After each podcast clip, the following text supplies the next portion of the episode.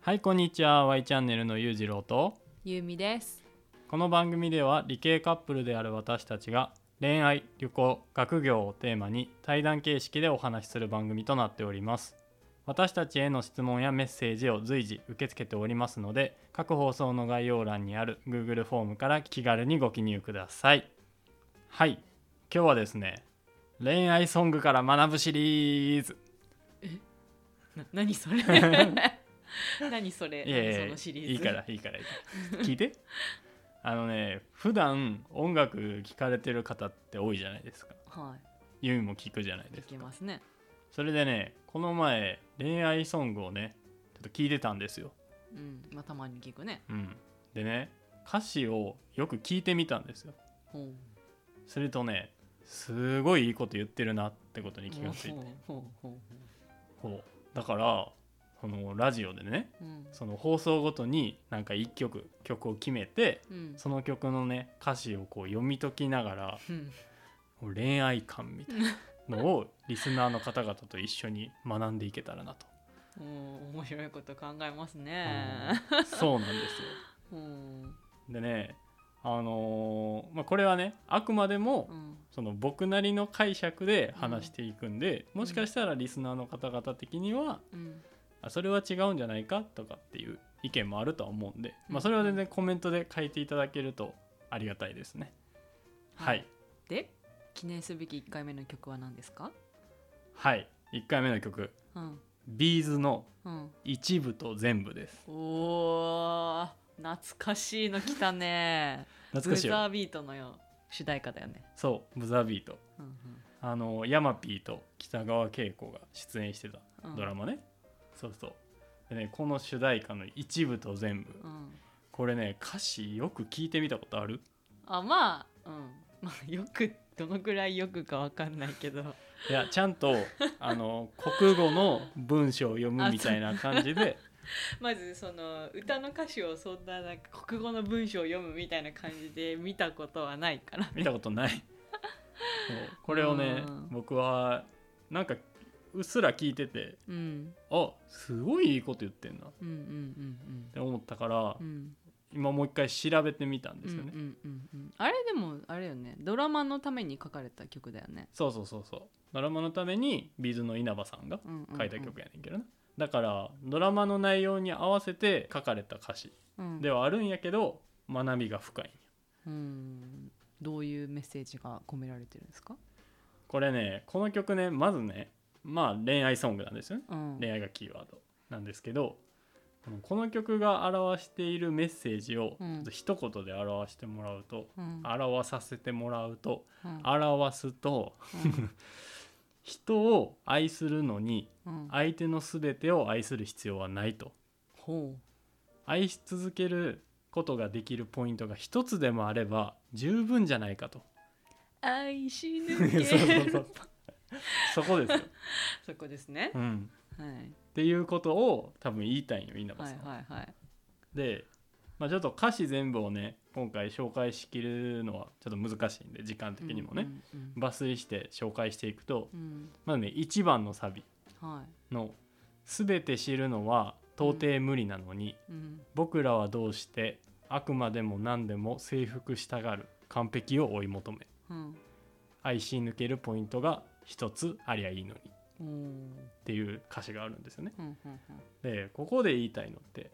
まず他人のことを全て知り尽くすことなんてできないよねってうんうんまあ無理だね無理やんか。でもそれをなんで僕らは求めちゃうのってうんそんな不可能なことを求めずに何か一つ愛し抜けるポイントを見つけてくれれば十分じゃないっておー深いね ってことを言ってるんよなるほどねまあそうだねいくら恋人でもね私が裕次郎のこと100%理解するの無理だも無理やろ、んうんうん、俺も理解されたとも思わんもんうんそうでねこのあと C メロの方でうん「君にしかわからないこと僕だけが見えていることどれも本当のこと」っていう風に言ってるよ、うんあるねうん、でこれね「君」っていうのは多分女性なんですよねうんうんで僕が男性だと思うんですけど、うんこの「君にしかわからないこと」と「僕だけが見えていること」これどっちも君の一部のことを表してるんよ。もうどんどんどんどん深くなって くるそうそうそうそうでねこの後にう、うん、もう全て何かの一部ってことに僕らは気づかないっていうふうに言ってる。うん、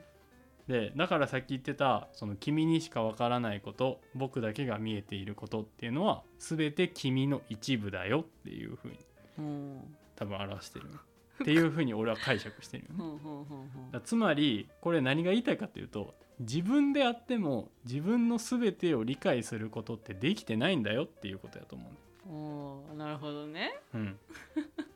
そういうことなんですよね。でその最後のサビに「愛しいわけを見つけたのならもう失わないで愛し抜けるポイントが一つありゃいいのにそれだけでいいのに」めっちゃいい歌詞じゃ んもう稲葉さんって